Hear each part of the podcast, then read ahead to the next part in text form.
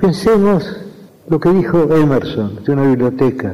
Dijo que una biblioteca es un gabinete mágico en el cual hay muchos espíritus hechizados y esos espíritus despiertan cuando los llamamos. Es decir, mientras no abrimos un libro, ese libro es literalmente, geométricamente, un este volumen, una cosa entre las cosas.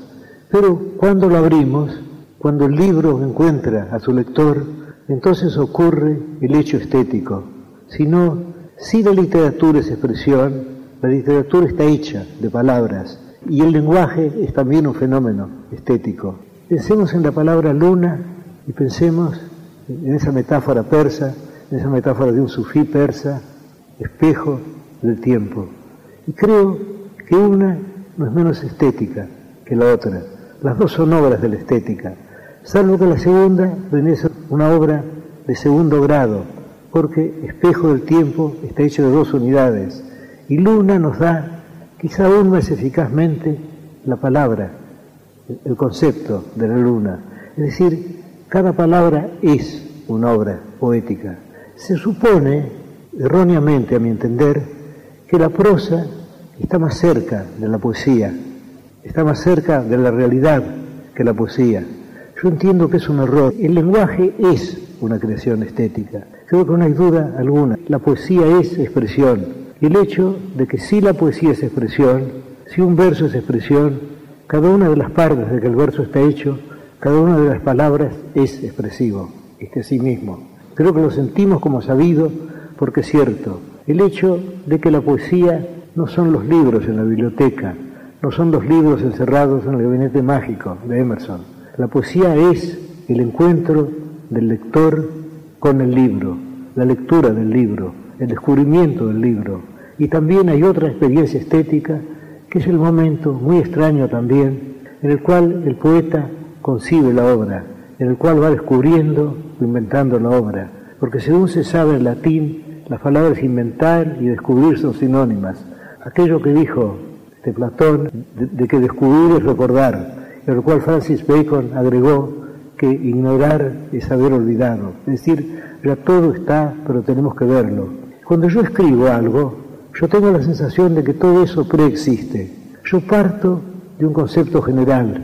Yo sé más o menos el principio y el fin. Y luego voy descubriendo las partes intermedias. Pero no tengo la sensación de inventarlas. No tengo la sensación de que dependen de mi arbitrio. Las cosas son así. Son así, pero están escondidas. Y mi deber de poeta es encontrarlas. Porque poesía es leer, es escribir y es compartir lo escrito y lo leído. Poesía 1110. Un espacio para pensar y compartir el acto poético en todas sus formas.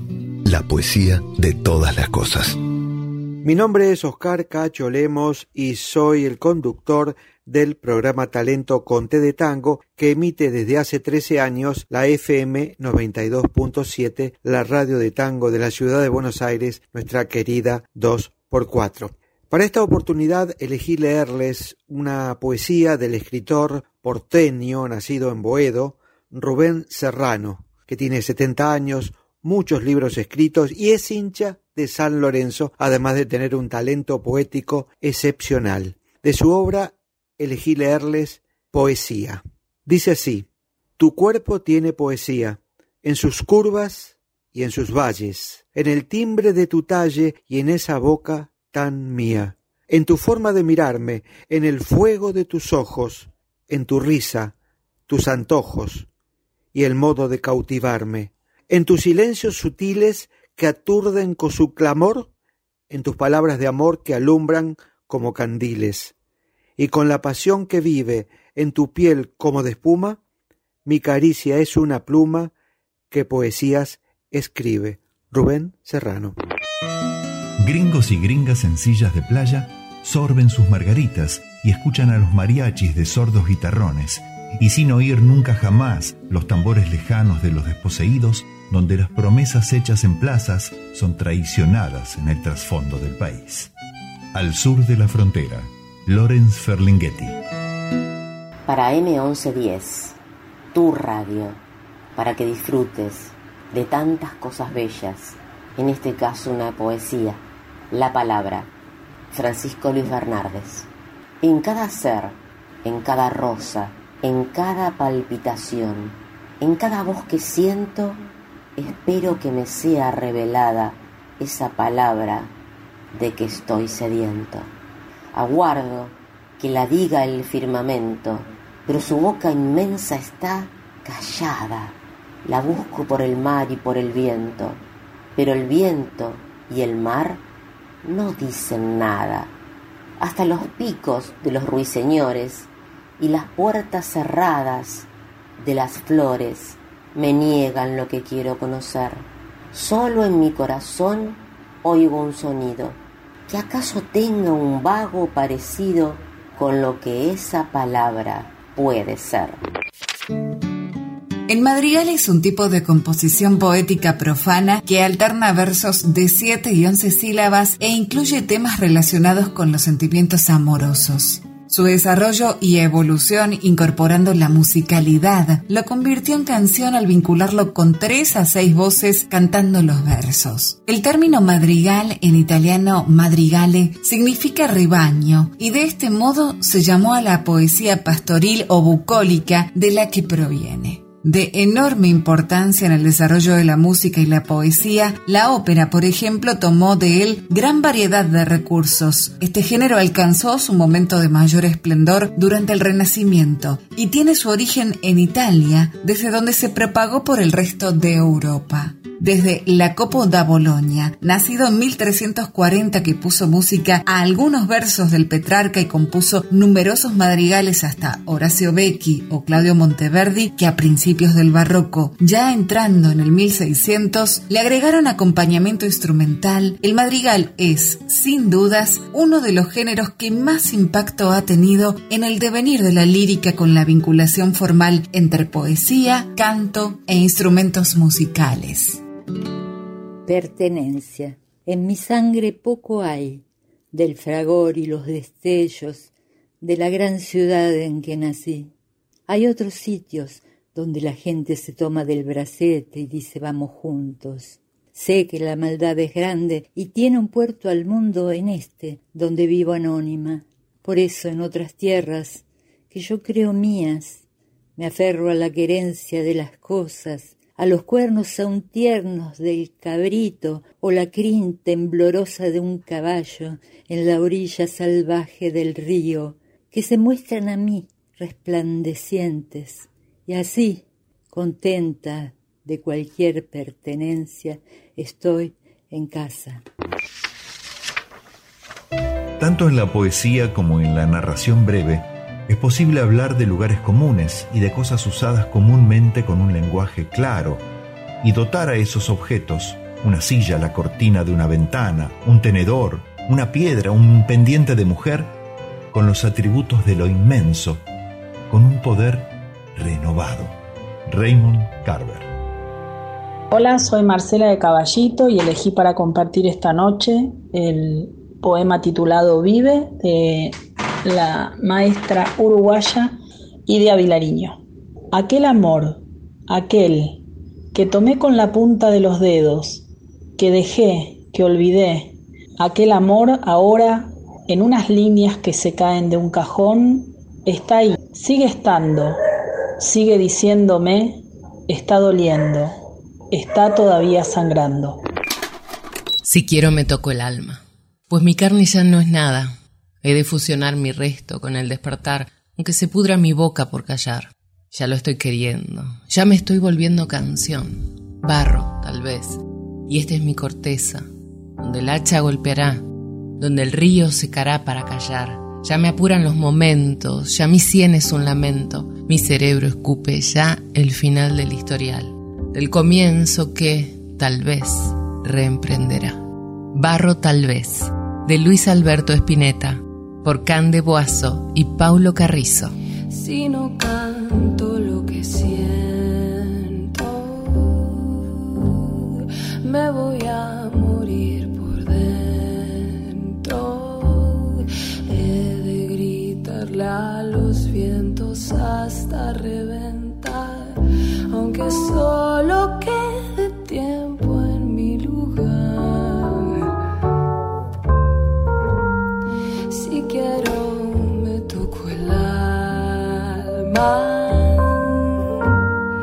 pues mi carne ya no es nada.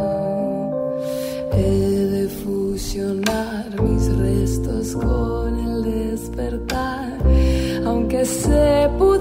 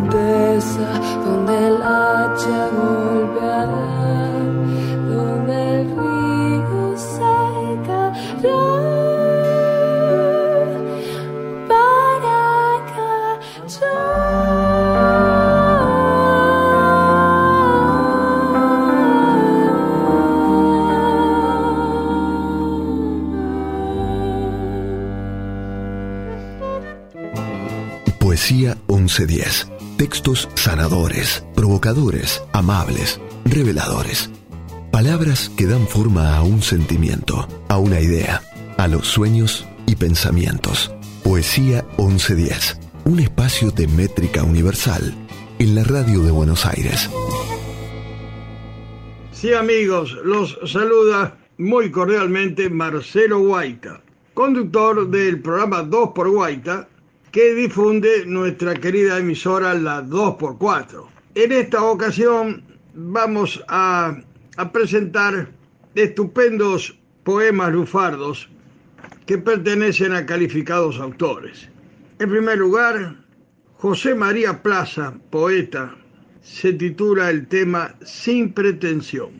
No me interesa si la voy de otario, y en esos versos en quererte insisto. Yo no tengo la labia de Baísto, ni la parola flor de Belisario. No me importa tampoco tu prontuario, ni si quedo boleado cuando te he visto. Ahora sin grupo te lo bato y listo, aunque esté más rayado que un presidiario. La musa sos de mis estrofas reas. Por eso espero que al final las leas, si es que tu alma de a poco se conduele. Y aunque manjo que todo cambió mucho, te voy a hacer un tango sobre el pucho, como no lo escribió ni el negro Cele. Bate cana el requinteo de esa piba rantifusa que al amuro de la tarde vuelve estufa del taller. Que su sueño es ser bacana, ser diquera papirúa y pasar por los otarios una davia a la de mier. Pues le llenan la cesera las macanas más brillosas y se siente rechiflada por tenerla que yugar. Giliberta sin ventaja que la va de pretenciosa y en el barrio ni saluda porque dice que es vulgar. Fragmento de La Engrupida, de Carlos Muñoz del Solar, más conocido como Carlos de la Púa o el Malevo Muñoz. Soy Edgardo Tabasco y voy a relatar, adaptado por mí para la narración oral, El Maestro Traicionado de Marcos de Nevi. Se celebraba la última cena. Todos te aman, maestro, dijo uno de los discípulos, o lo que es lo mismo un ortiva que nunca falta. Todos no, respondió gravemente el maestro. Conozco a alguien que me tiene envidia y que en la primera oportunidad que se le presente me venderá por 30 dineros. Mm, ya sé a quién, ya sé a quién aludes, ¿eh? exclamó el discípulo. También a mí me habló mal de ti, y a mí, añadió otro discípulo, y a mí, y a mí. Dijeron todos, todos los demás, todos, todos menos uno que permanecía silencioso. Pero es el único, prosiguió el que había hablado primero. Y para probártelo, diremos a coro su nombre, sin habernos puesto previamente de acuerdo. Los discípulos, todos menos aquel que se mantenía mudo, se miraron, contaron hasta tres y gritaron el nombre del traidor. Se dice que las murallas de la ciudad vacilaron con el estrépito, porque los discípulos eran muchos y cada uno había gritado un nombre distinto. Entonces, el que no había hablado salió a la calle y libre de remordimientos consumó su traición.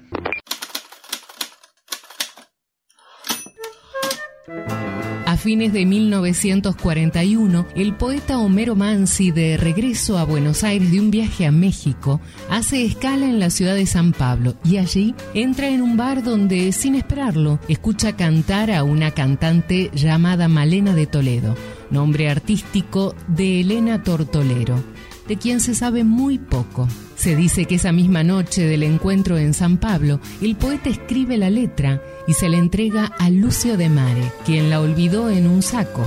Asombrado por la belleza y la musicalidad de aquellos versos, cuando la encontró tiempo después, en solo 15 minutos compuso la melodía sobre una mesa de la confitería El Guindado, para estrenarla él mismo con su orquesta en la Boat Novelty.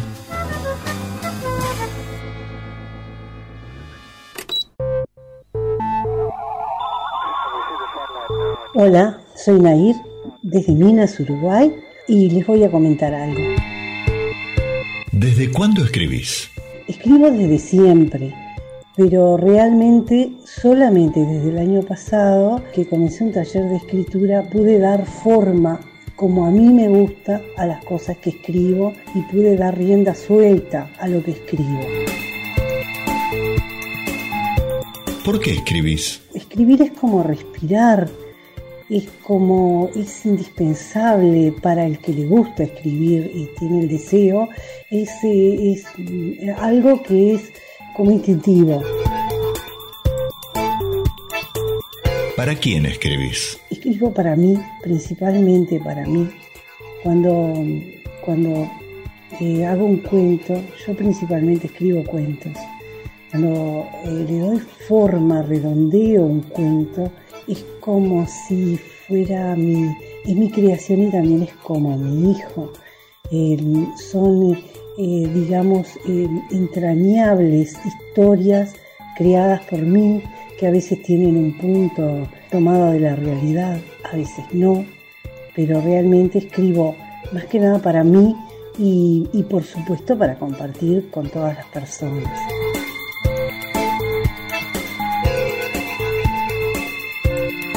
¿Qué es la poesía para vos? La poesía es todo. La poesía está en todo, en, todas las manifestaciones de la vida, en lo triste, en lo bello, en lo, en lo feliz, en, en las tragedias, está en todo.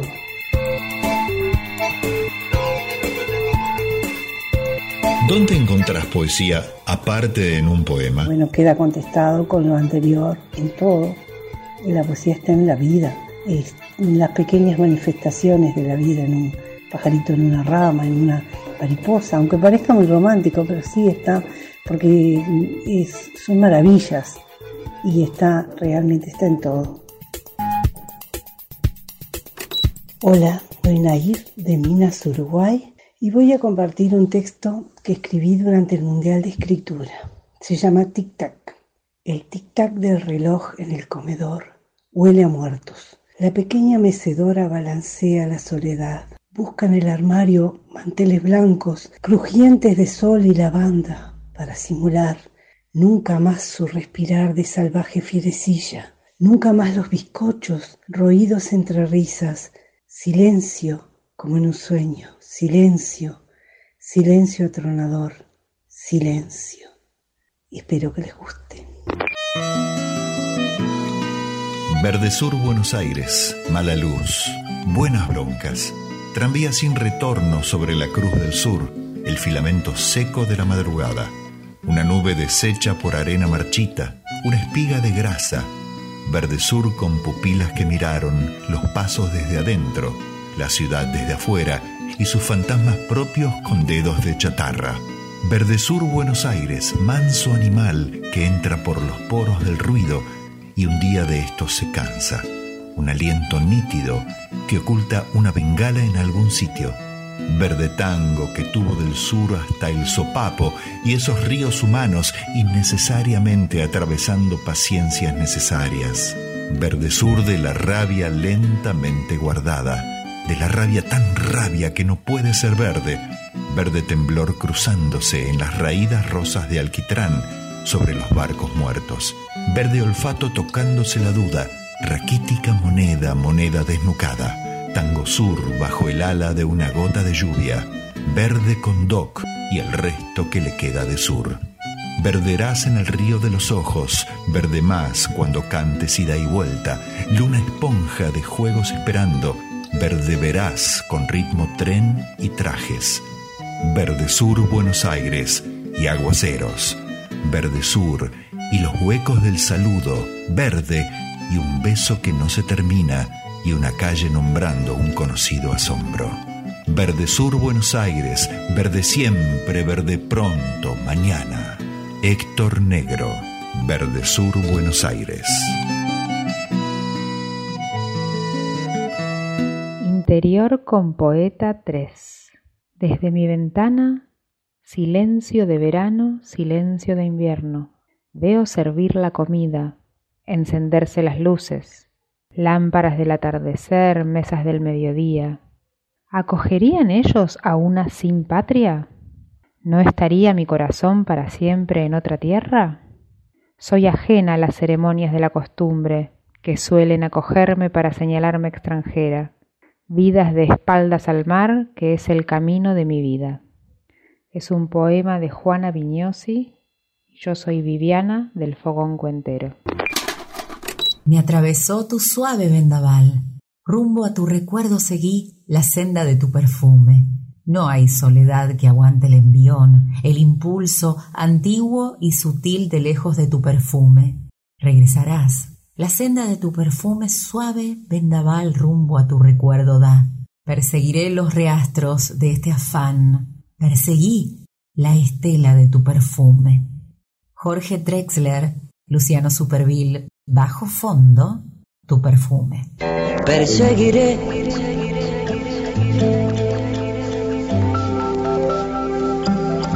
los rastros de este afán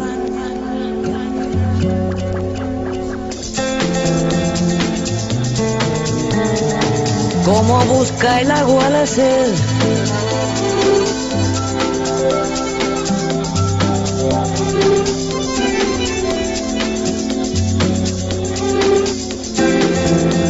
la estela de tu perfume.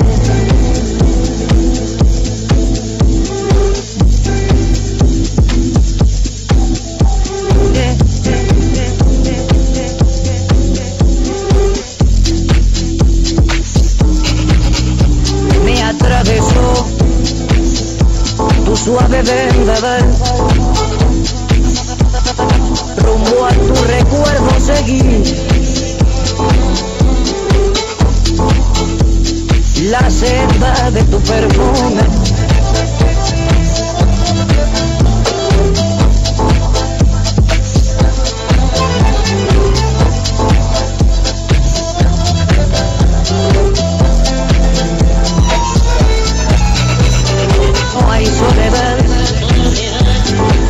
aguante el envión,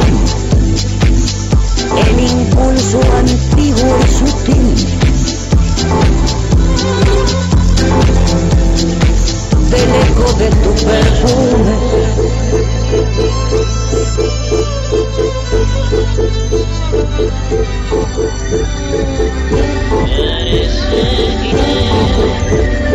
La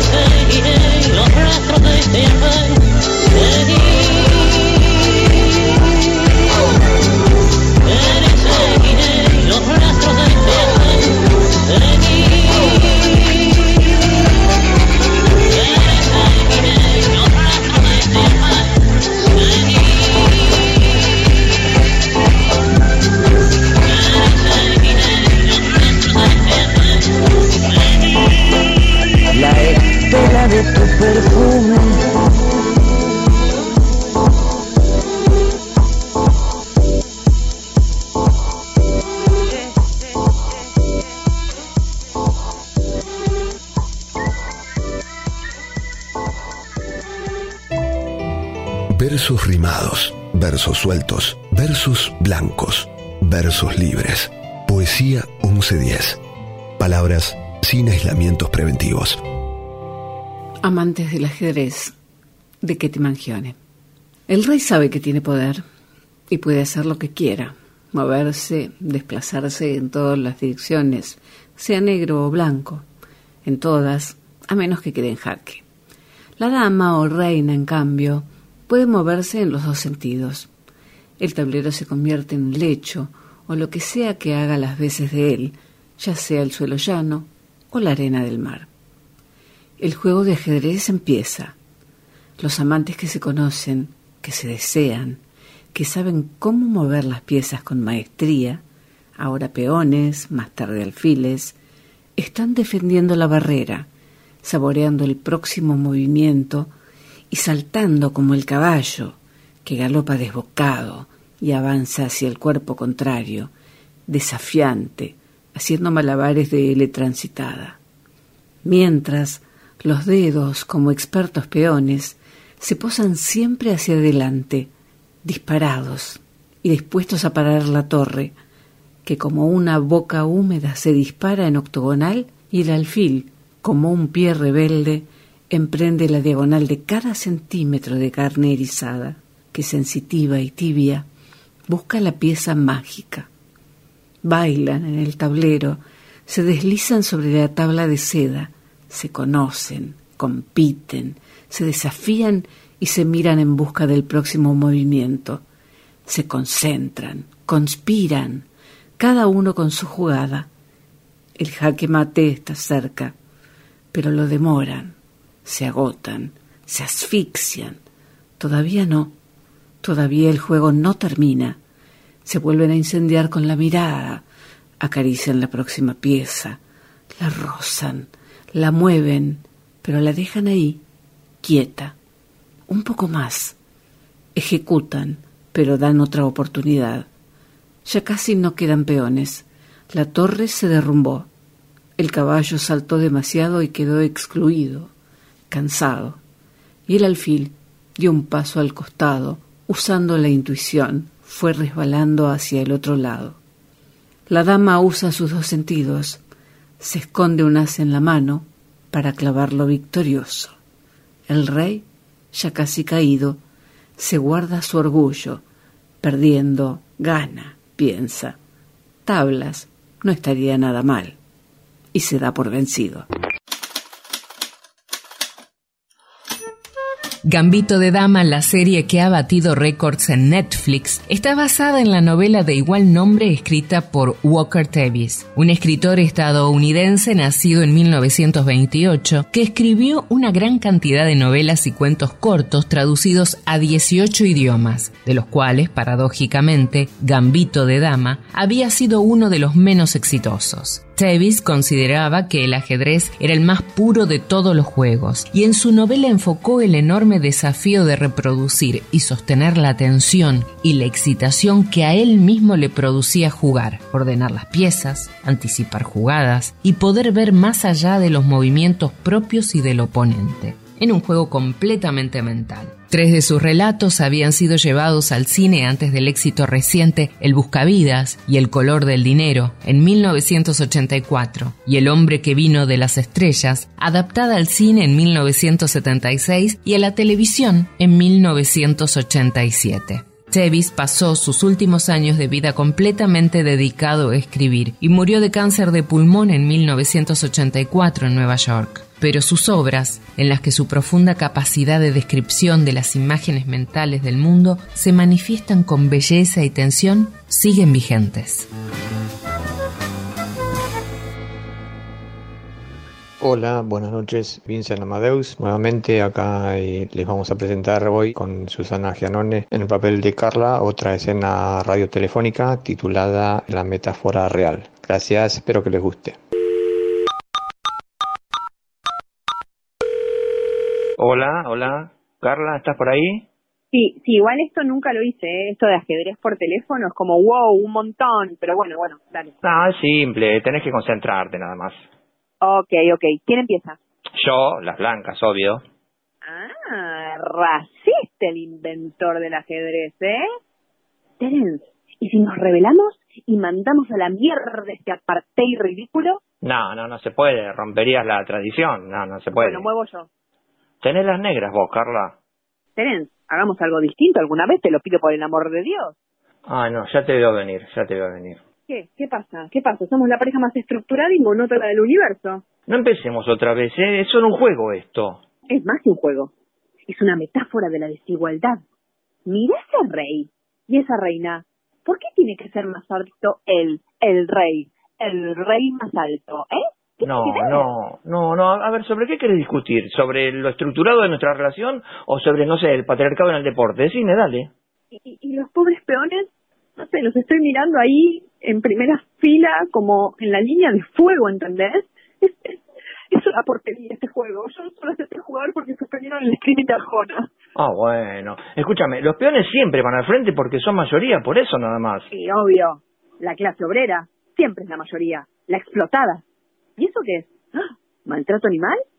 Acá el maltrato al mundo animal, mire estos caballitos, Terence, un poco más y no sé, los ponen afuera del tablero, No. como que los dejan afuera de todo. No, no, no, no. está bien, no está bien. A ver, ¿qué, qué estás en uno de esos días? No sea boludo. Escuchame una cosa, ¿jugamos o no jugamos? Mira, si no mueven primero las negras, no juego. Es que el reglamento es bien claro. Abren las blancas, Carla. Ay, por favor, ¿quién nos ve, Terence? ¿Quién te está mirando? Decímelo, por el amor de Dios. No, no, no es el tema de quién nos ve o quién deja de vernos. Es el tema que una vez en la vida hagamos las cosas como corresponde, nada más. Ah, bueno, ahora, bueno, ahora sos vos el que está utilizando el ajedrez para maquillar algo que claramente te está pasando. Ah, bueno, entonces es verdad, a vos te están, no sé, también te está pasando algo, ¿no? ¿Qué? ¿Qué? ¿Por qué me está pasando algo? ¿Porque estoy loca? ¿Porque quiero hacer algo diferente? ¿Porque quiero hacer algo distinto? ¿Porque quiero hacer algo como wow? No, no, no, no, no. Lo que, lo que pasa me extraña desde cuándo a vos te preocupa la lucha de clase, de, de, de, de clase, de- del racismo y todo eso, ¿eh? Desde siempre. Lo que pasa es que nunca me escuchás. Y acá está claro, está explícito, está en este tablero, me cayó la ficha al ver ese tablero y escuchar tu orden machirula, por favor. Empieza ya que tengo las blancas. Empieza ya porque tengo las blancas. Empieza ya porque tengo las blancas. Sí, sí, sí, está bien, está bien. Escúchame, te vuelvo a preguntar. Vamos a terminar con esto. ¿Jugamos o no jugamos? ¿Y qué haces ahora? Muevo, peón 4, ahora mueve vos. No, no, no, yo me niego, me niego a ser cómplice de, este- de esta rebelión absurda. Escúchame, por los siglos de los siglos siempre empezaron las blancas. Y aparte otra cosa, una mira. vez en la vida, Tenes, por favor, una vez en la vida, te pido que te subas a mi barco y me apoyes las decisiones. Mira, mira, mira ese peón negro, ahí, dando un paso al frente, erguido, poniéndole el pecho a la bala, orgulloso bueno. de su raza, de su color, siendo el primero en salir a dar batalla. Es Ah. toda una metáfora de lo que estaríamos logrando, Terence. A ver, para, para, para. ¿Me, vas a decir desde cuándo te convertiste en Don Quijote de la Mancha? No sé. No jugamos a, a, a ver, no jugamos nada y listo, se acabó. Chao, chao. Eso, eso es lo que quiere escuchar. Tu retirada, el triunfo de los postergados a partir de animarse. Tu derrota, Terence. ¿Mi derrota? ¿De qué hablas?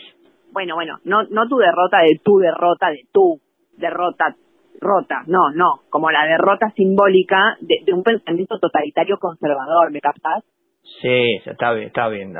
A ver, al margen, eh, decime una cosa. eh, vos ahí donde estás tenés cable Berret, ¿no? Sí, ¿qué pasa? Bueno, mira, en este momento estoy viendo en el canal 324 están dando un recital de Arjona, este que te gusta tanto a vos.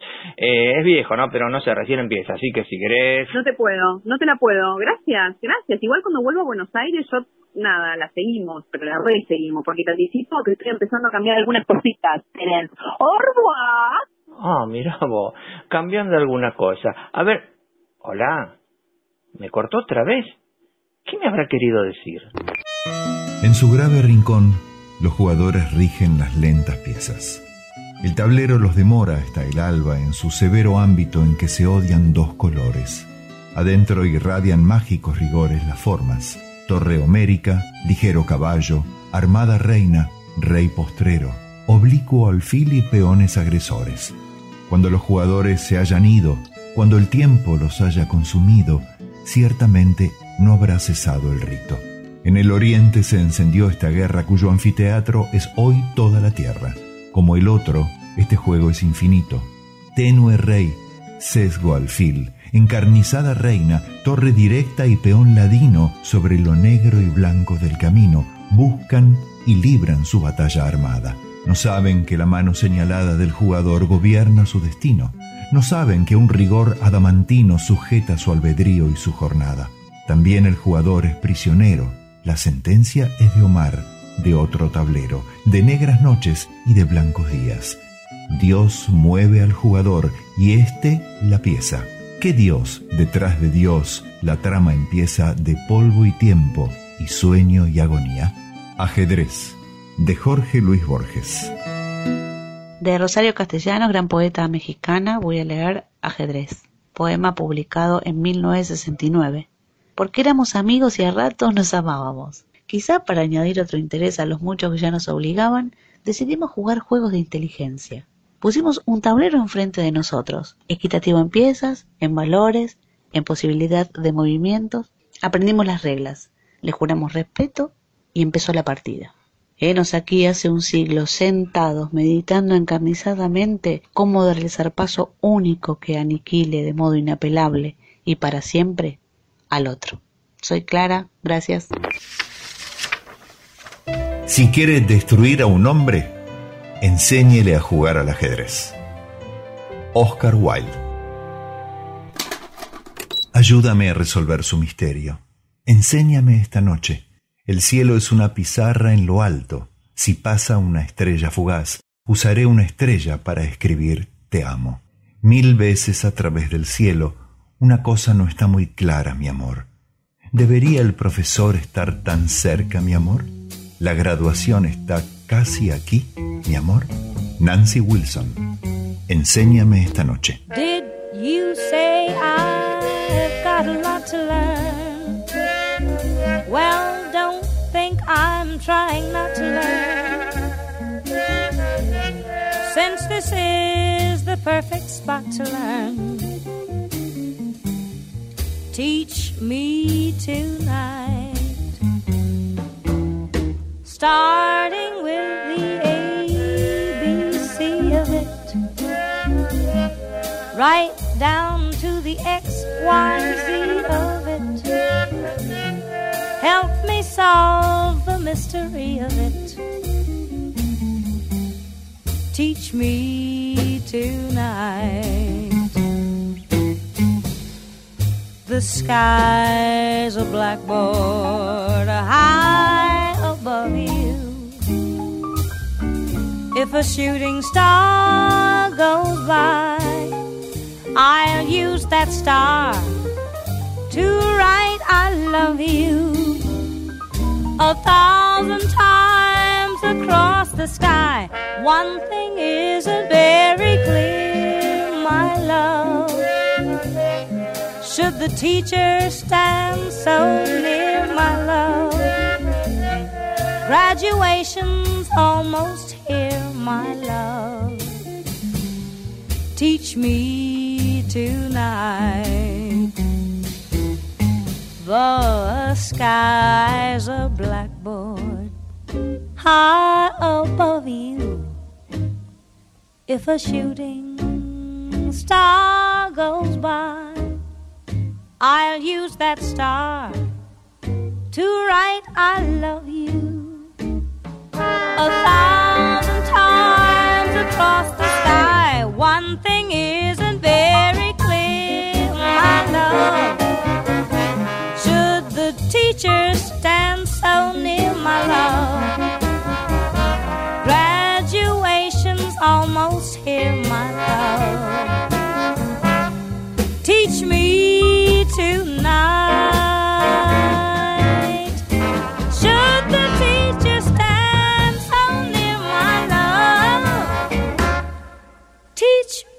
La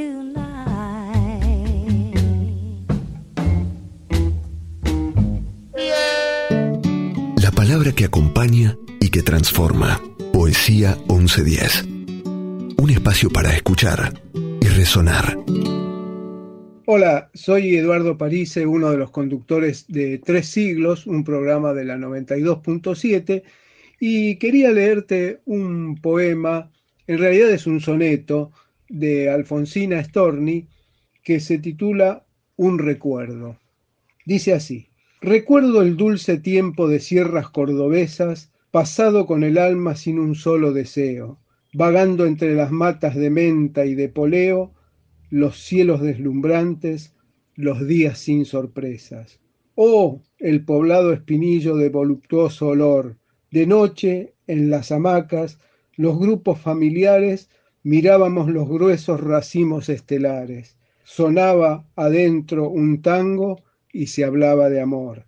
Éramos todos jóvenes y muchos eran bellos. Las sierras simulaban jorobas de camellos, y a su vera del brazo, por la senda oportuna, volvíamos cantando en una y sola hilera al caer de las tardes, y era la primavera, y se asomaba a vernos el disco de la luna.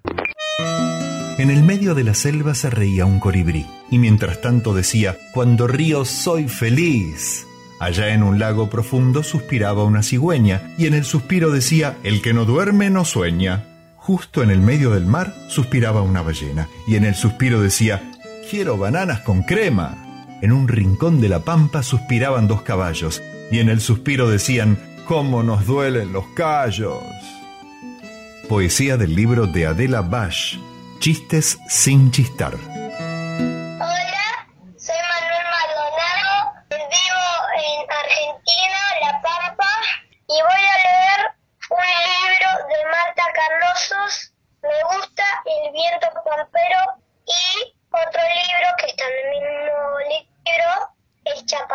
es otro cuento.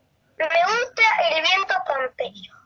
A mí me gusta el viento pampero, sopla muy fuerte, camina ligero. A la chicharrita le da mucho miedo y corre y corre y corre primero. A mí me gusta el viento pampero, no lleva gorra, tampoco sombrero. Un zorro grita, viento farolero, y sacude la cola como un plumero. A mí me gusta el viento pampero, le gusta al sapo, a la rana y al tero. A mí me gusta el viento pampero que sopla muy fuerte y camina ligero.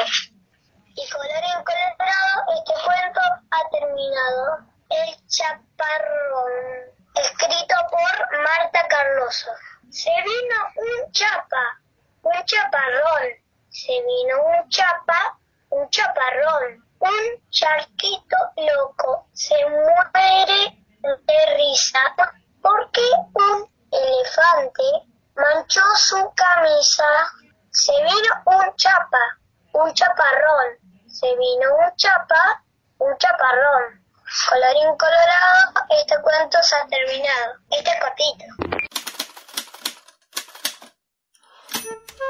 Robert Stevenson, autor de decenas de obras, entre ellas las famosísimas El extraño caso del Dr. Jekyll y Mr. Hyde y La isla del tesoro, nació en Escocia el 13 de noviembre de 1850. Su obra tuvo profunda influencia en enormes autores como Joseph Conrad, Graham Greene, H.G. Wells, Adolfo Bioy Casares y Jorge Luis Borges, y dejó una huella imborrable en la fantasía de millones de lectores en todo el mundo. Stevenson era hijo de un abogado y constructor de faros, Thomas Stevenson, y de Margaret Laws Balfour, de quien heredó una fragilidad respiratoria que marcaría y determinaría gran parte de su vida y de su obra. El clima escocés de veranos frescos e inviernos lluviosos lo llevó a mudarse repetidas veces durante su infancia y a pasar largos periodos de encierro. Para su cuidado fue contratada una niñera, Cami, que lo ayudaba a pasar el tiempo contándole historias truculentas que entretenían al niño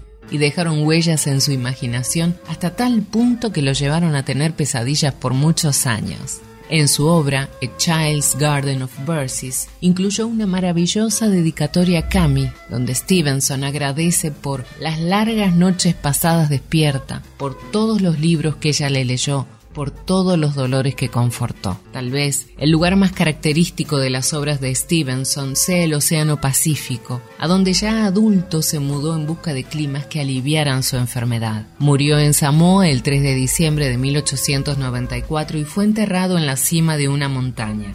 Los nativos le habían puesto el nombre de Tusitala, que en tongano significa el que cuenta historias. Hola a todos, me llamo Elena Berruti, soy de Río Cuarto, provincia de Córdoba, y estoy muy contenta de compartir con ustedes eh, un poema gracias a la invitación de Poesía Dominguera. El poema se llama Arco. Conservo una cuchara mediana de mi infancia, metálica, gris, curva el bocado en ella es de proporción perfecta, completa la boca sin empalagar. La uso y la miro. Trae al hoy el jarro de las delicias, en el que aprendí de mi madre a los diez cómo hacer salsa blanca y crema pastelera, menudez y gozo. Raspar restos en el fondo o bordes, relamerse, se hace agua la boca Siempre preferí eso al plato acabado o porción completa. La cuchara, decía. Ayer la busqué para revolver la sopa en taza de Toy Story que heredé de la infancia retirada de hijos. Arco de tiempo. Bebo el caldo. Me demoro. Algo en mí sonríe. Niñez de ellos y nena también esta que soy. Fui. Seré. Gracias. La criatura que dice yo y mío no tiene por qué agacharse avergonzada. Junto a lagos y montañas se creó el ego y es divino. La criatura, Leonard Cohen. Hola a todos, mi nombre es Verónica Mateo, soy de Poesía Dominguera y voy a leerles algo que escribí. Papá volvió de cazar, las liebres muertas sangran en la pileta blanca del lavadero. Lo miro moverse por la casa, colgar su gamulán, descargar la escopeta antes de limpiarla, acomodar los cartuchos en una caja. Son rojos, gordos, con la punta dorada, parecen lápices. Los guarda arriba del ropero, es el lugar secreto, pero yo lo veo. Después se ducha y vuelve a la cama con un cigarrillo. Enciende en la tele la pantera rosa, se ríe un rato. Más tarde se duerme como quien se ha cansado de jugar todo el día. Tú eres así, un sueño para mí. Y cuando no te veo, pienso en ti. Desde el amanecer, incluso cuando me acuesto. Me gustas y me gusta estar contigo. Mi risa es tan feliz contigo. Mi mejor amigo y mi amor. Tus ojos, mi destello, me guían en la oscuridad. Tus pies me abren el camino si lo sigo. Nunca me siento sola. Gente que canta, gente que baila, gente que no se cansa de ser niños, gente que juega en nuestra vieja infancia. Tribalistas, bella infancia.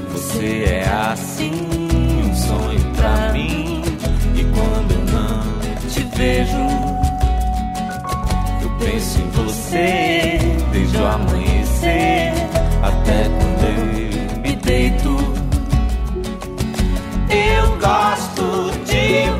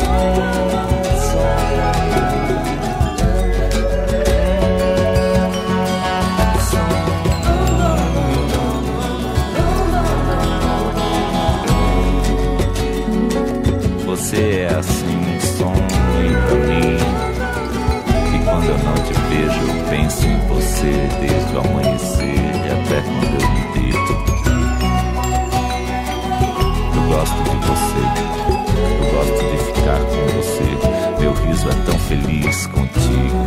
O meu melhor amigo é o meu amor.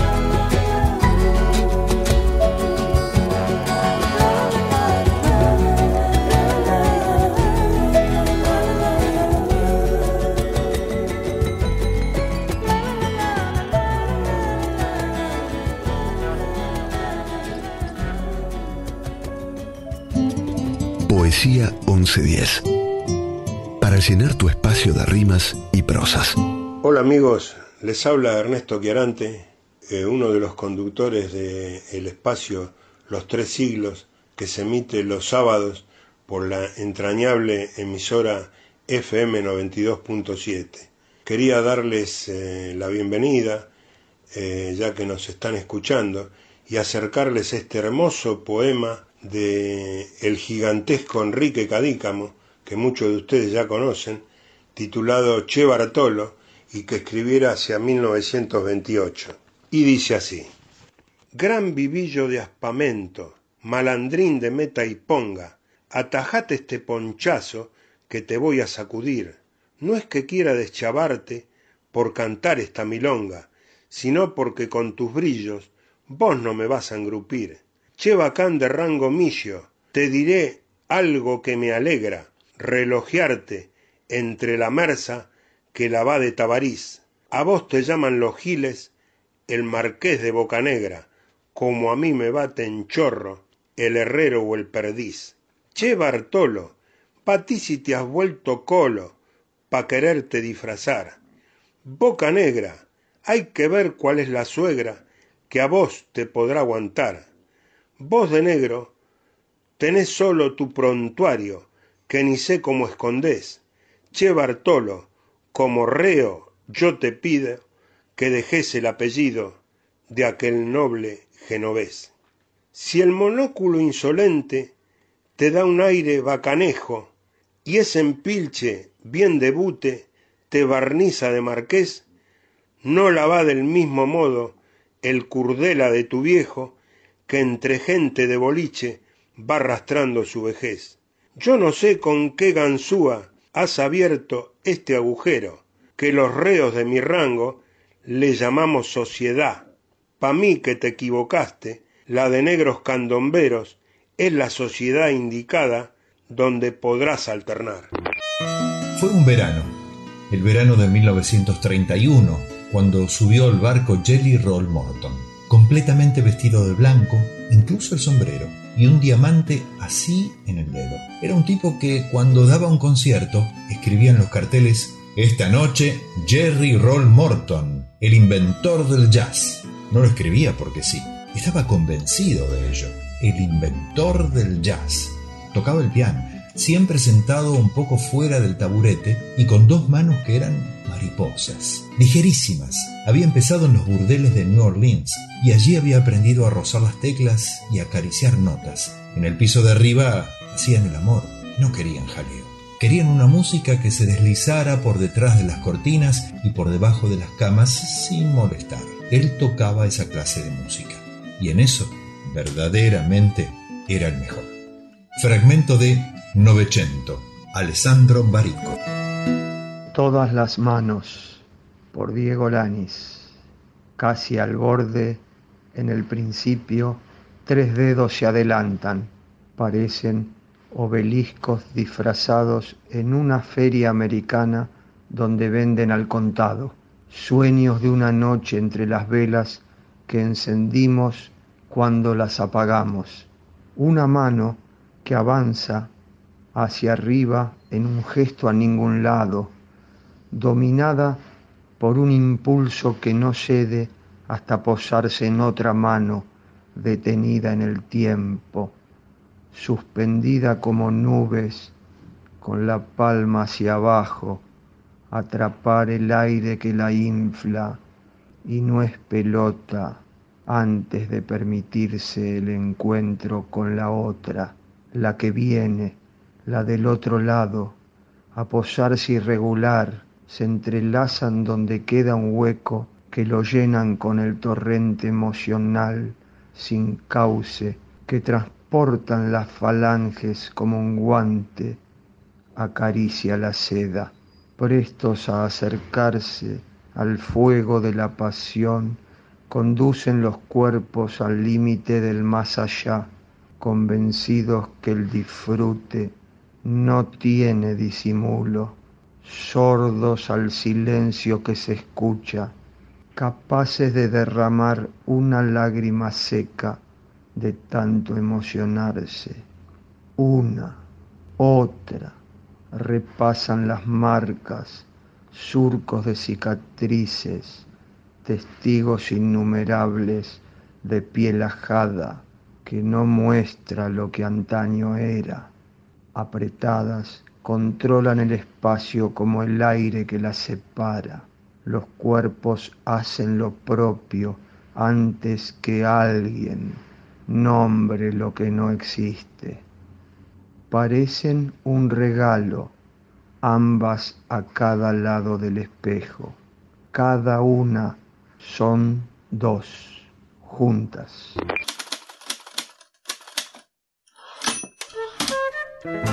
Los inventos de Roberto Arlt.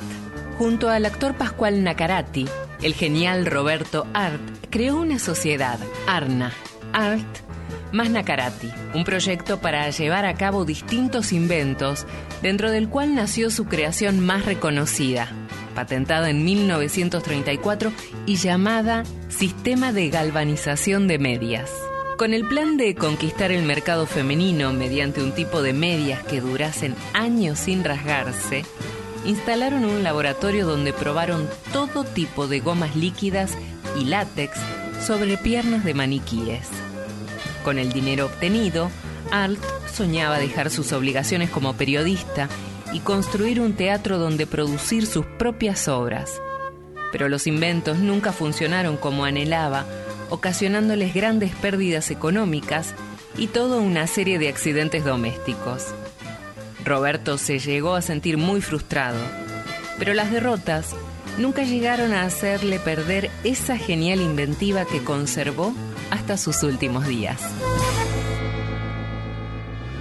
Para la 1110 Radio Poesía, Pichetto, quien habla desde Jovita, sur-sur de la provincia de Córdoba, les dejo este Fulgores.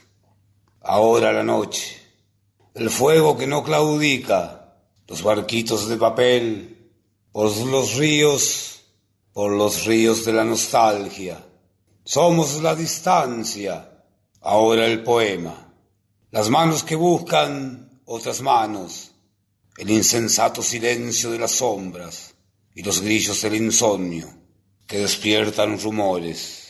Somos fulgores, somos pedacitos de memoria entre tantos colores perdidos. Y ahora la noche, siempre, siempre la noche. Nada me causa tanto placer como saber que tengo entre mis manos un buen libro.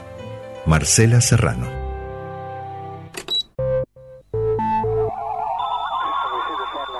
Mi nombre es Lorena Guadalupe Páez Aguirre. Firmo mis escritos como Lorena Páez.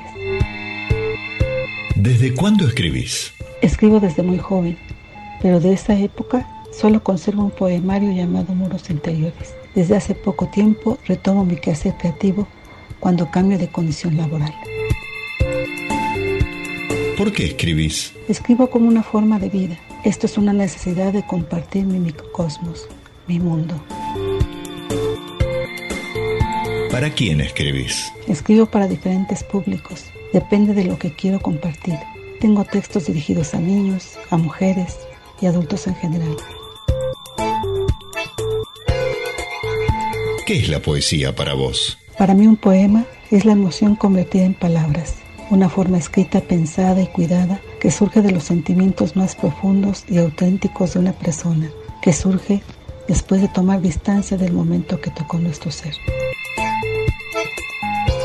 ¿Dónde encontrás poesía aparte de en un poema? La poesía está en todos lados. Depende de la mirada de cada quien. Tengo poemas que surgieron de una palabra, de una fotografía, de un paisaje, de un recuerdo, de una persona, de cualquier acto creativo o destructivo.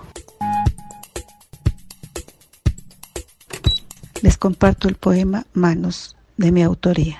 Te doy mis manos, las que se funden con la tierra y remueven el surco con las uñas, las que seguras te regalan energía transmutada en calidez y amor sagrado, las que salpican de sabores cada plato, te armonizan, te relajan, te renuevan, las que arrullan por las noches y acarician y sosiegan, las que alivian los dolores, te levantan, te acompañan y te esperan, las que abrazan, lisonjean y despiertan el fuego de la pasión. Te regalo mis manos, manos de cualquier color.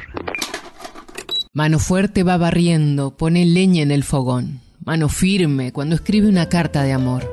Manos que tejen haciendo nudos. Manos que rezan, manos que dan, manos que piden algún futuro. No morir en soledad. Mano vieja que trabaja, va enlazando algún telar. Mano esclava va aprendiendo a bailar su libertad. Manos que amasan curtiendo el hambre con lo que la tierra les da. Manos que abrazan a la esperanza de algún hijo que se va. Manos de mujeres, de Marta Gómez, por Martirio, Andrea Echeverry y Anat Cohen.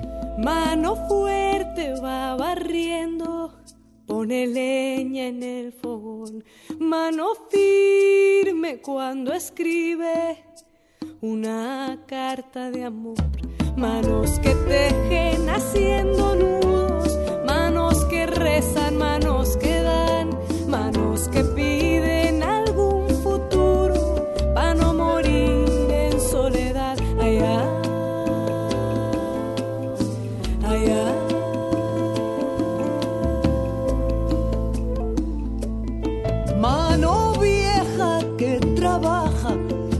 bailando algún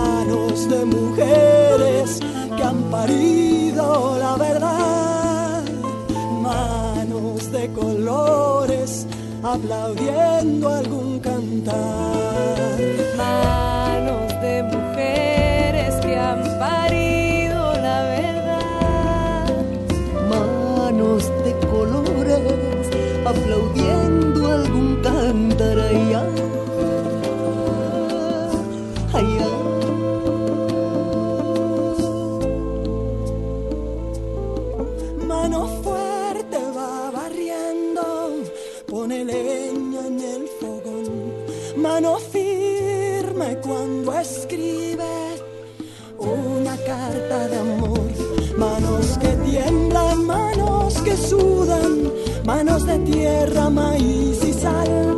Manos que tocan dejando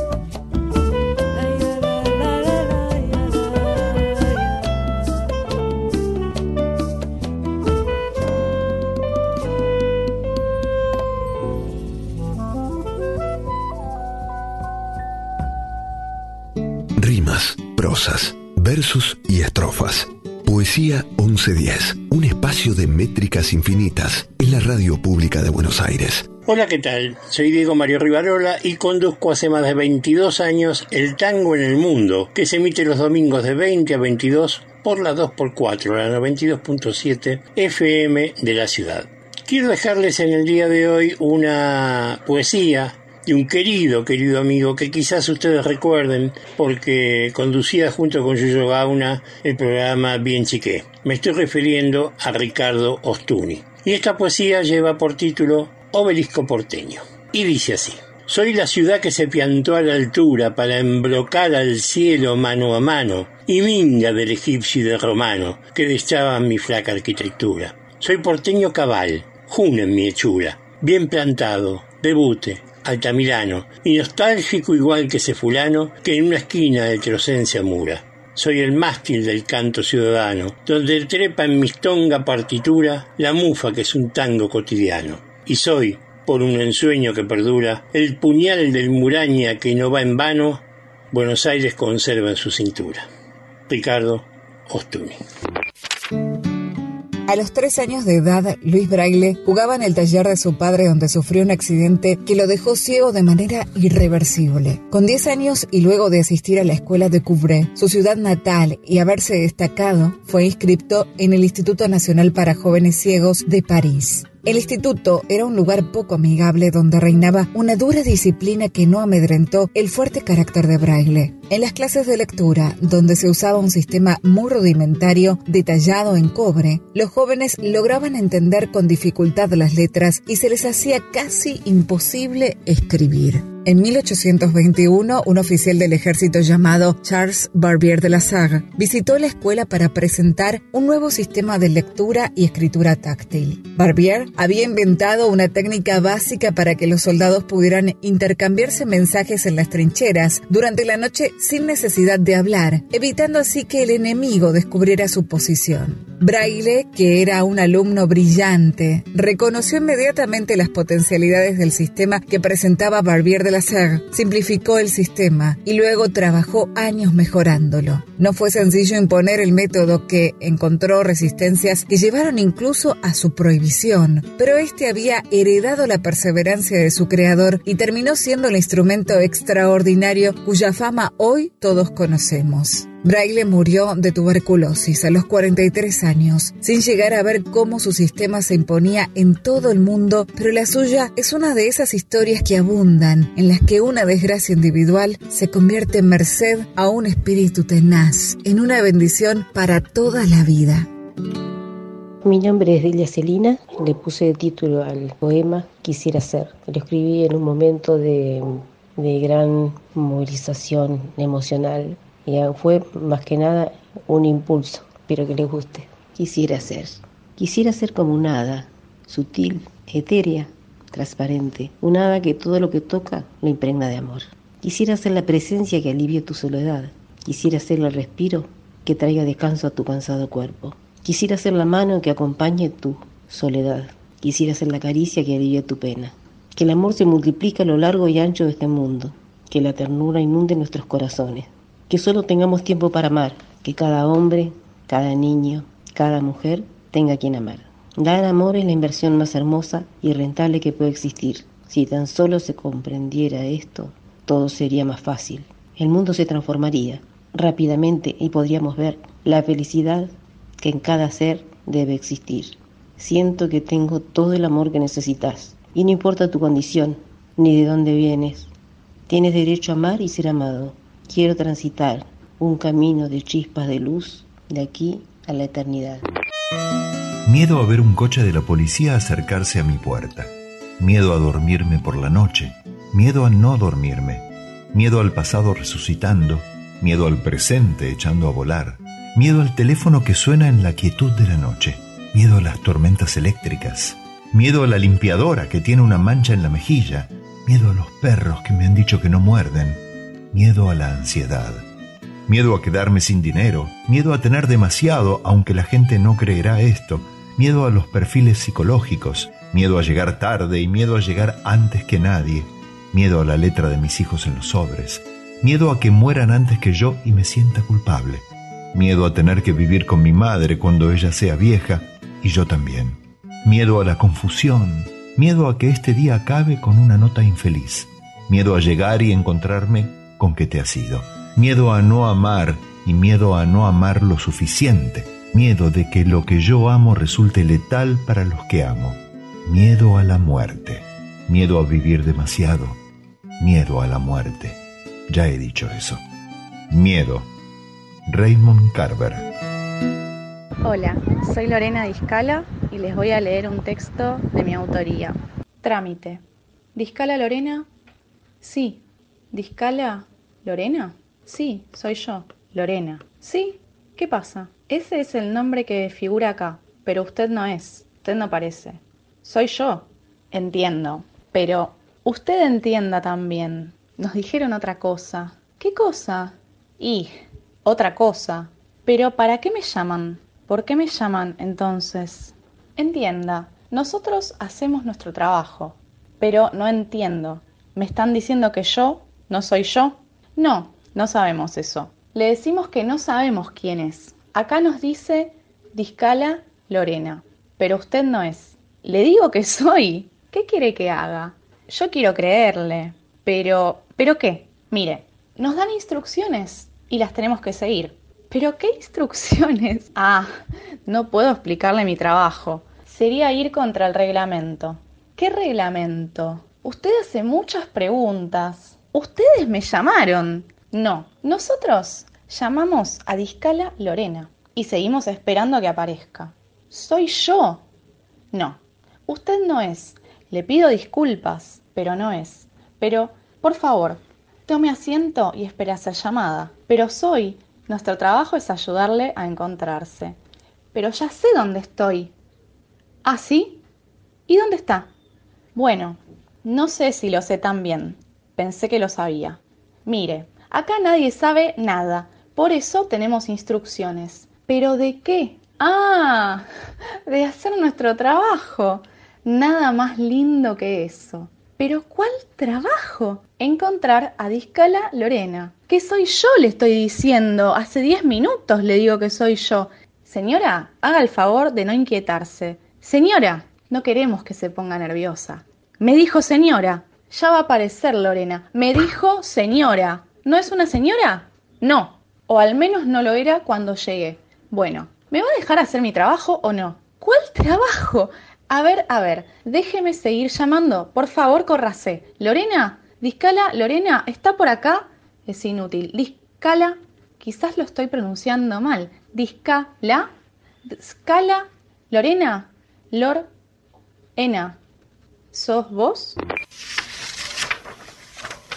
No tenía miedo a las dificultades. Lo que la asustaba era la obligación de tener que escoger un camino. Escoger un camino significaba abandonar otros. Paulo Coelho.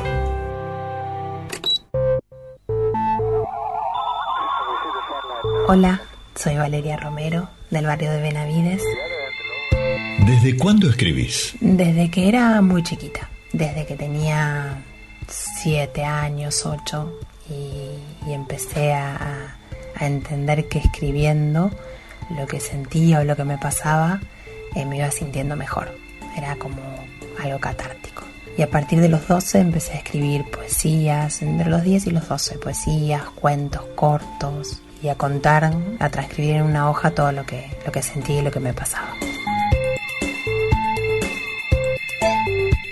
¿Por qué escribís? Porque me gusta, porque me sirve para, para sacar afuera lo que, lo que tengo adentro.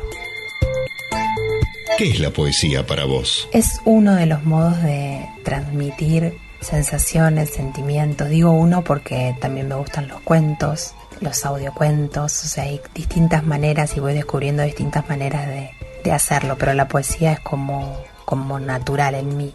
Me, me sale fácil la rima, me gusta y bueno, es una de las maneras. ¿Dónde encontrás poesía aparte de en un poema? La encuentro en principalmente en la naturaleza y en mis momentos de soledad. Para mí esos son momentos poéticos o momentos sublimes que intento tomarme todos los días en contacto con lo que tenga alrededor y en silencio.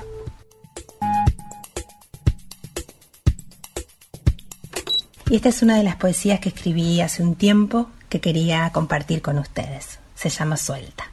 Y dice así. Suelta. Ya no hay más peligro. Deja que suceda. Se fueron los fantasmas del anochecer y ya se hizo de día. Se izaron banderas, cayeron los muros que debían caer, se abrieron las puertas y quedaste vos. Y ya estás ahí, sola, en tu presencia. Juega, deja que transcurra, que el viento te roce, que tus pies se mojen, que por fin el hada de la bendición te invite a su cena, que la dulce espera no se vuelva eterna y que todo cambie, que no se detenga, porque el tiempo es hoy, porque no hay fronteras, porque se abre el alma cuando estás ahí de mil y un maneras, aunque no lo veas, aunque no lo creas, suelta, vive, juega. Ya no hay más que hacer, deja que suceda. Estoy cansado de las canciones de amor. Solo quiero irme a casa. Tratando de hacer lo mejor que puedo para encontrar a alguien, pero toda la gente que nos rodea se enamora de nuestra canción de amor y yo la odio porque no puedo hacer la propia. Y yo no creo que ellos hagan algún esfuerzo, entonces la acepto. Estoy cansado de las canciones de amor. Solo quiero irme a casa. I'm So Tired, de Lennon y McCartney, por The Beatles. I'm so tired, slept a. I'm so tired, my mind is on the blink. I wonder, should I get up and fix myself a drink? No, no, no, I'm so tired, I don't know what to do. I'm so tired.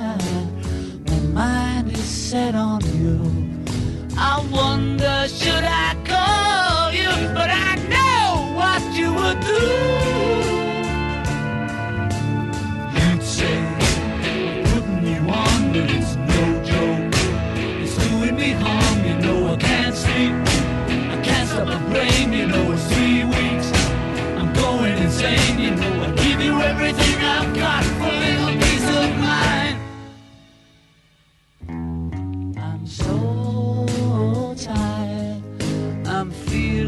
so upset.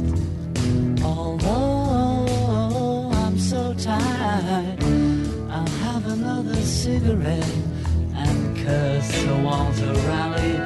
He was such a stupid get.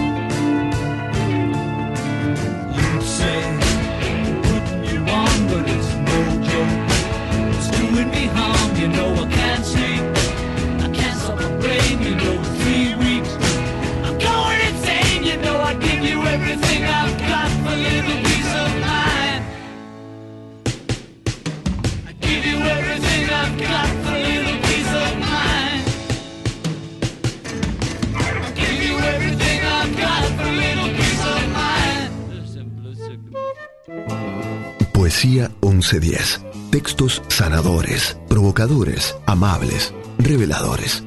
Palabras que dan forma a un sentimiento, a una idea, a los sueños y pensamientos.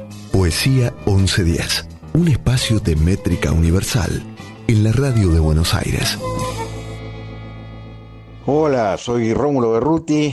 Hago el programa Plumas, Bikinis y Tangos los domingos de 11 a 14 en la 92.7, la 2x4.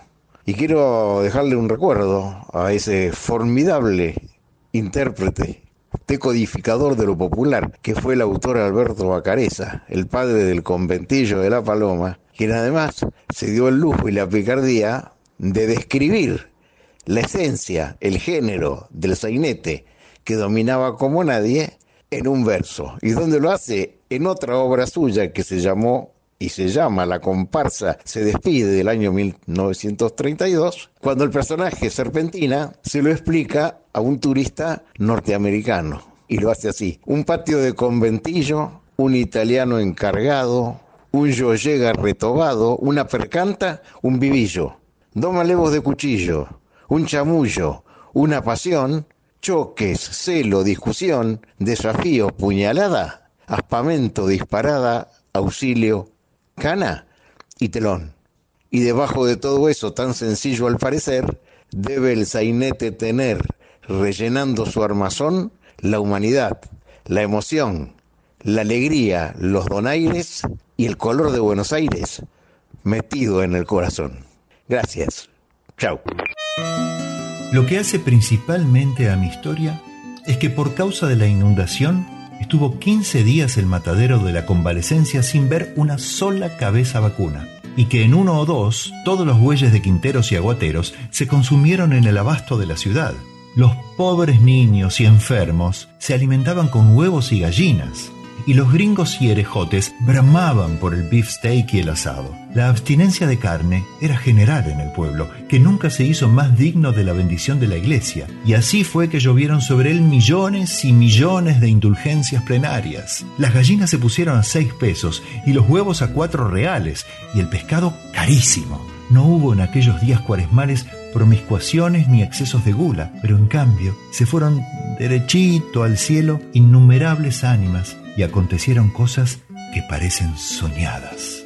Fragmento de El Matadero de Esteban Echeverría. Hola, mi nombre es Luis Migliore, soy de Chivilcoy y atendiendo al pedido de les amigues de Poesía Dominguera, les voy a dejar un poema mío, llama Obsceno y dice así. Voy a ponerme mi mejor traje, el de imbécil arrogante, y salir a la calle simulando una frente alta que esconde en guiños cortas, moralinas incomprobables, que mueren prontas en el transcurso de un discurso, sin dejar de alardear mi dedo largo, erecto y acusador, porque la culpa, la culpa siempre es un problema de la afuera. Voy a señalar con criterioso desprecio toda vagancia y haraganería. Allí donde las injusticias sociales hacen sus estragos en personas sin precios, despreciadas, olvidadas, que me despiertan una variedad de emociones que se agolpan torpes y confundidas, como fieles al pecado. Voy a tomar un café tan insípido como ridículamente caro en un Starbucks horrible y de plástico para que me vean leer el diario mientras me lustran los zapatos y así brillar oscuro por unas monedas. Voy a fingir que hago de este un lugar más bello y perfumar a los pobres en fila para que huelan mejor y se sientan peor. Voy a ponerme mi mejor traje, el de imbécil arrogante, traficar esperanzas en promesas que se irán con el viento hasta morir en el tiempo, porque si me llego a salpicar de dolor ajeno, tal vez me vuelva humano, hermano y obsceno. Alberto Laiseca es un escritor argentino que nació en Rosario en 1941 y es considerado como el creador del realismo delirante. Tuvo una infancia difícil y marcada por una relación conflictiva con su padre, de la que cuenta que lo maltrataba, pero que le estimuló la lectura, lo que a la larga le terminaría salvando la vida. Entre los autores que más lo influenciaron cita a Oscar Wilde, Edgar Allan Poe, Gaston Leroux, Mika Gualtari y Lao Tzu. Osvaldo Soriano fue uno de los primeros que confió en él y lo presentó a Manuel Pampín, de la editorial Corregidor, que publicó su primera novela, Su turno para morir, en 1976. Escribió cuentos, poesías y novelas, siempre pasando a través de las innumerables peripecias que debe enfrentar quien decide escribir en Argentina. Publicó, entre otras, Matando enanos a garrotazos, La hija de Keops, Por favor, plágienme, El jardín de las máquinas parlantes, en el que se sumergió en el mundo del esoterismo y la magia. Y más tarde, Las Sorias, una novela monumental que él mismo definió como la obra de su vida. Tardó 10 años en escribirla y casi 20 en poder publicarla. Y se trata, sin dudas, de una de las más bellas obras literarias escritas por un argentino. A pesar de su enorme valor como literato, La Iseca se hizo famoso por sus apariciones en televisión, narrando cuentos de terror, cosa que hacía maravillosamente. Injusticia esta que debería ser enmendada leyendo y difundiendo su obra maravillosa. A sus alumnos en los talleres les decía, el que busca fórmulas mágicas cagó. No hay. Pero sí hay camino con mucho trabajo, dedicación y humildad y orgullo al mismo tiempo. Es una alquimia rara cuando tenés que mezclar humildad con orgullo. Siempre les digo a mis alumnos que estudiar narrativa, hacerla, es tan difícil como si se hubieran metido en un curso de física teórica. Es muy difícil todo en este mundo. A su poética le dio un nombre, realismo delirante, un estilo que pone por encima de la demanda de verosimilitud de los hechos narrados a la desmesura y la libertad creativa. Lo que yo quiero hacer con las distorsiones del delirio es marcar justamente partes de la realidad poco vistas, dijo alguna vez. Hola, soy Nelu desde Gualeguaychú. Voy a leerles un poema que se llama Roto. Fue el impulso de la pierna con instalada modorra y el jarrón se quebró. Tallos de flores vivas entre las de cerámica roja. El pie de porcelana se abrió y auguró su único destino. Nadie penó por el agua que sin forma sigue entre flecos de alfombras hasta el primer escalón. El naturalismo es una corriente literaria, artística y filosófica que surge hacia el final del siglo XIX. Es a veces considerado como una exacerbación del realismo, una manifestación extrema de este. Esto es debido tal vez a los rasgos comunes que los diferencian del idealismo y el subjetivismo romántico. El naturalismo abandona un factor esencial del realismo, su afán de denuncia se despoja de toda subjetividad y se concentra en un estudio de las conductas muy ligado al método científico. Émile Zola, considerado su máximo exponente, lo definió no solo como un movimiento literario, sino como una nueva forma de concebir al hombre y estudiar su comportamiento deterministas, materialistas e imparciales, con descripciones detalladas de ambientes, lejos ya de la burguesía y enfocados en las clases marginales, los naturalistas denuncian a la humanidad misma sin lirismos ni esperanzas consoladoras. Émile Zola, Guy de Maupassant, Thomas Hardy, Emilia Pardo Bazán, Eugenio Cambaceres y Frank Norris son algunos de sus exponentes más destacados. Soy Adriana Petrigliano y si bien nací en Buenos Aires, en el barrio de Villa Crespo, vivo en La Rioja hace más de 50 años, así que soy riojana y pertenezco al grupo Poesía Dominguera. Voy a leer el poema Como, como una duda de esas oblicuas que caen desde lugares inciertos, como un silencio espeso que humedece las formas, como una sombra que apenas se distingue en el sol de la siesta, como si fuera un nudo y una soga, y como si fueran todas las palabras dichas y escuchadas que te abruman, como si se pudiera alejar de mí, como si se acercara, como reírse, como llorar, como esperar, como escaparse, como un plato de sopa fría y como un cigarrillo que se apaga para siempre, como todas las palabras calladas, como los sueños de la infancia, como los abismos y las terrazas y las cajas cerradas, como la pausa del invierno, como los vidrios empañados, como mentiras y adioses, como esperar y como irse, como cortar el pan y repartirlo, como entrar en los cuartos de la memoria esquiva, como si fuera posible alzar los puentes, como si todo eso, todo junto, hoy, en mi garganta. Si me voy antes que vos, si es así que está dispuesto, quiero que tus noticias hablen del aire y del sol. Quiero que siempre recuerdes lo que dijimos un día, que cada vez que te ríes, río contigo, mi amor. Y no te olvides de algo que se adivina en la vida, y es que la vida misma es un milagro de amor. Si me voy antes que vos, de Jaime Ross, por Fernando Hortal, Bayano. Si me voy antes que vos, si te dejo en estas tierras, no te asustes de la noche, que en la noche vivo yo. Si me voy antes que vos, si es así que está dispuesto, quiero que tus noticias hablen del aire y del sol. Quiero que siempre recuerdes lo que dijimos un día, que cada vez que te ríes río contigo mi amor. Y no te olvides de algo que se adivina en la vida, y es que la vida misma es un milagro de amor. milagro de amor, milagro de amor. Si me voy antes que vos, si visito tu silencio, no es para que estés triste ni para ver tu dolor. Quiero decirte mi amor en estas torpes palabras que cada vez que llores lo sabrá mi corazón. Y no nos encontraremos, pues siempre estuve a tu lado.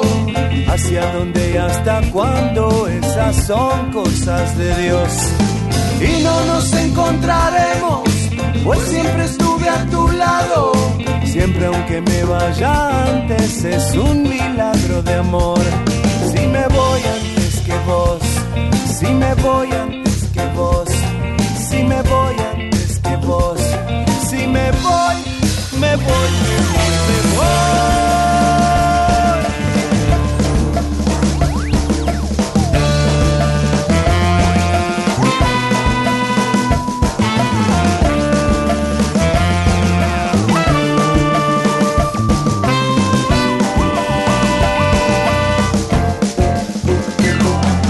y no nos encontraremos, pues siempre estuve a tu lado.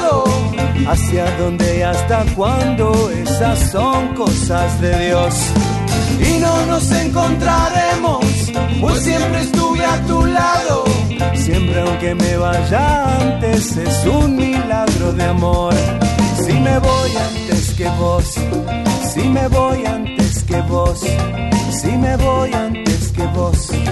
Si me voy antes que vos, si me voy, me voy, me voy, me voy, me voy. Antes que vos, antes que vos, antes que vos, antes que vos, antes que vos, antes que vos, antes que vos.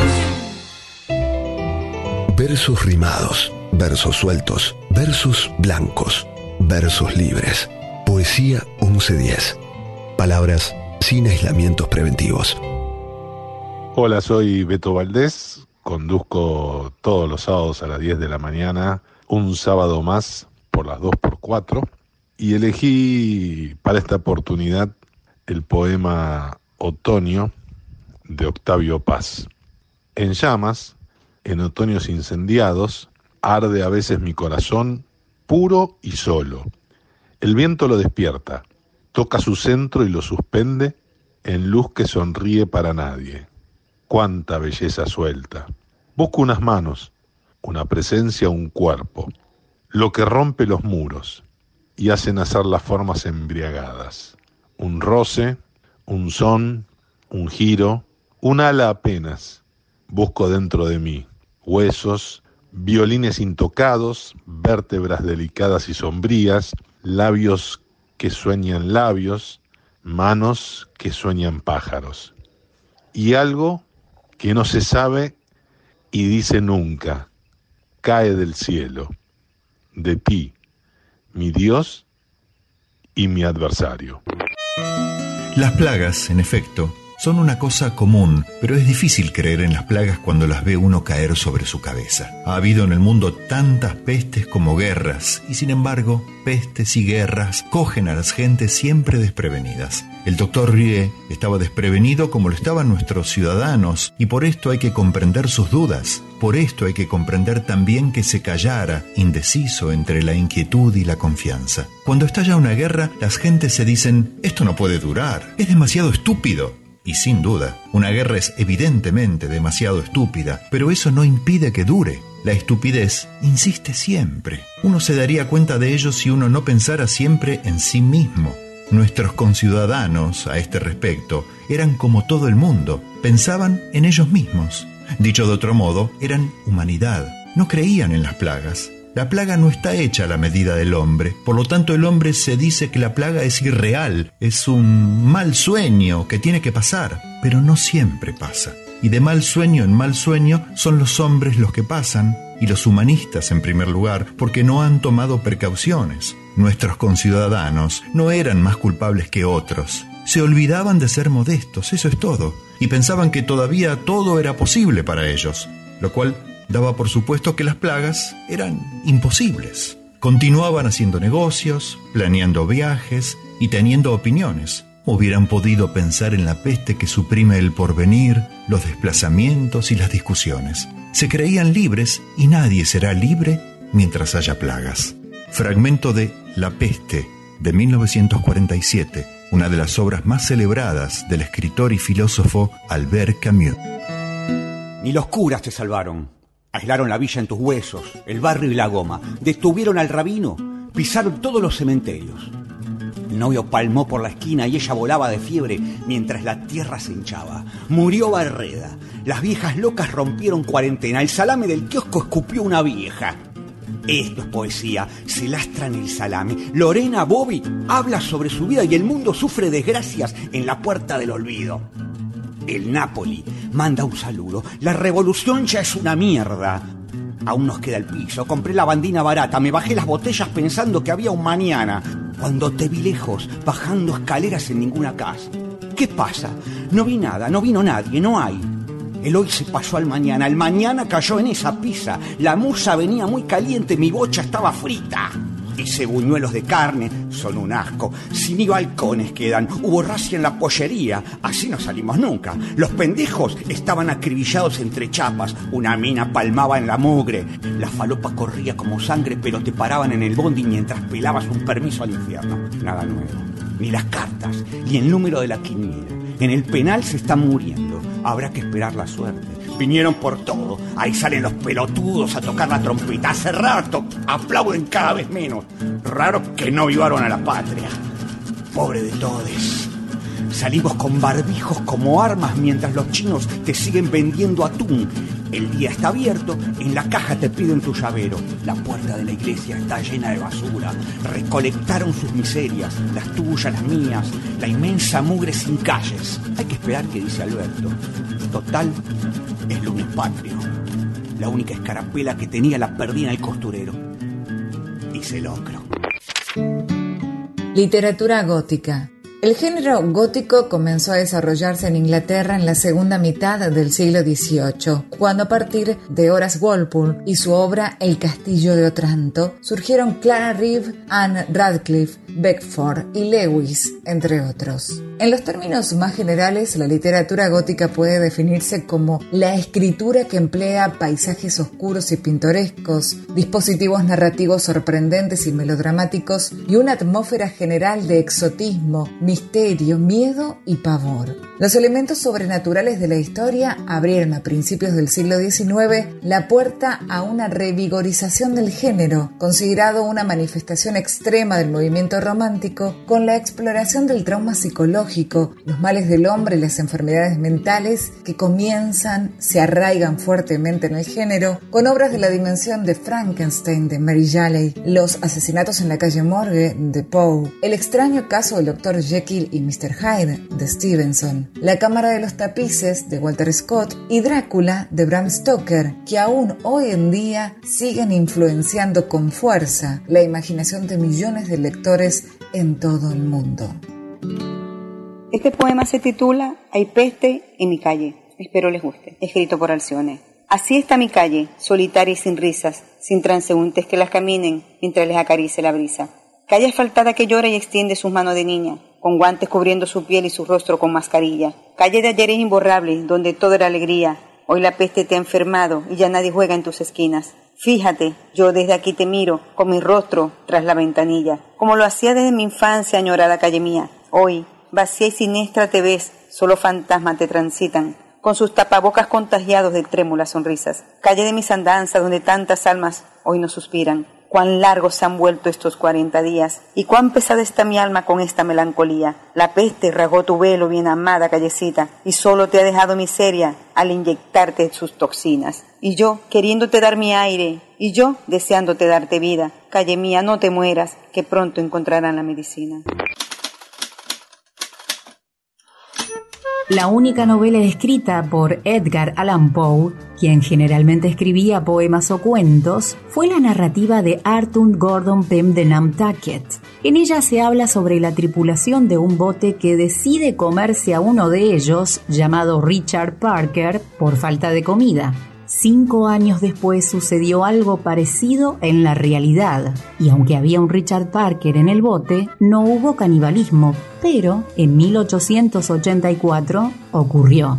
Los sobrevivientes de un naufragio sí cometieron canibalismo y se comieron a un muchacho llamado Richard Parker, exactamente igual que el protagonista de Poe.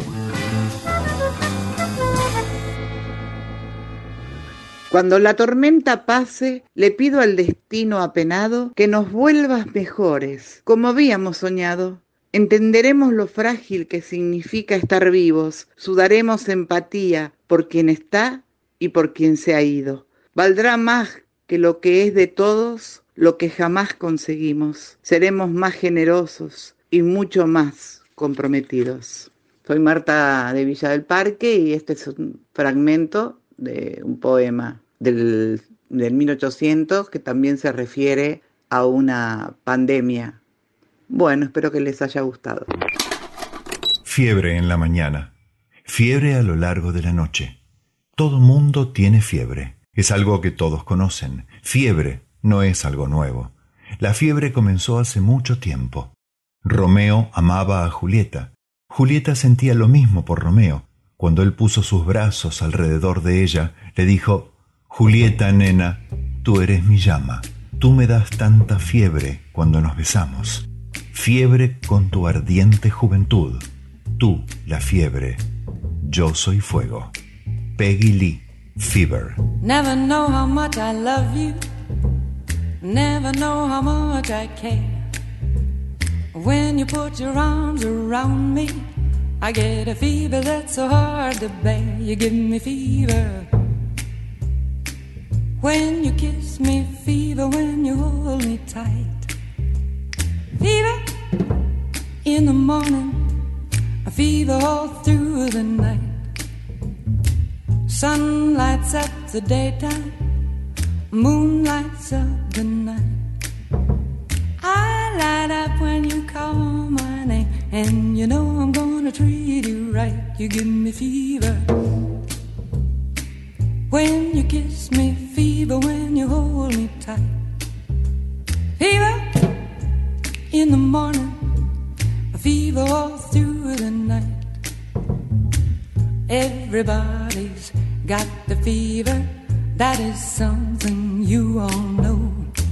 Fever isn't such a new thing, fever started long ago.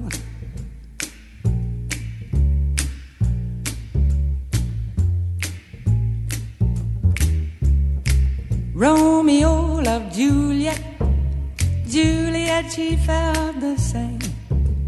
When he put his arms around her, he said, Julie, baby, you're my flame, thou givest fever. When we kiss it, fever with thy flaming youth. Fever, I'm a fire. Fever, yea, I burn forsooth.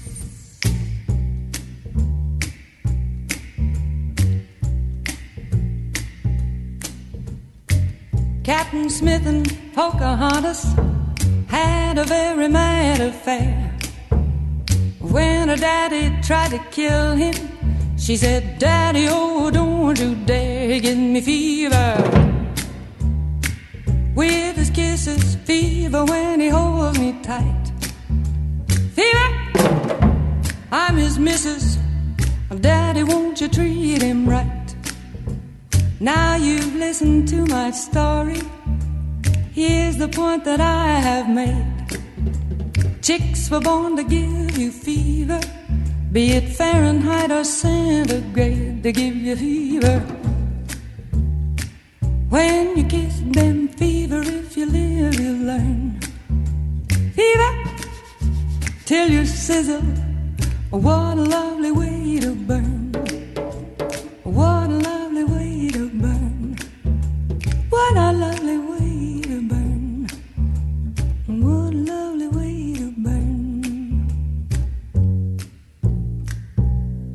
Poesía 1110, un collage sonoro hecho en Argentina con las voces de oyentes de todo el mundo. Un viaje por las letras propias y ajenas. Con la participación siempre especial de Guillermo Helen, Paola Ferrería, Silvia Grasso y Valeria Liboreiro, locutores de la 1110. locutores de la 1110. Locutores de la 1110. La radio pública La de radio Buenos Aires. pública de Buenos Aires.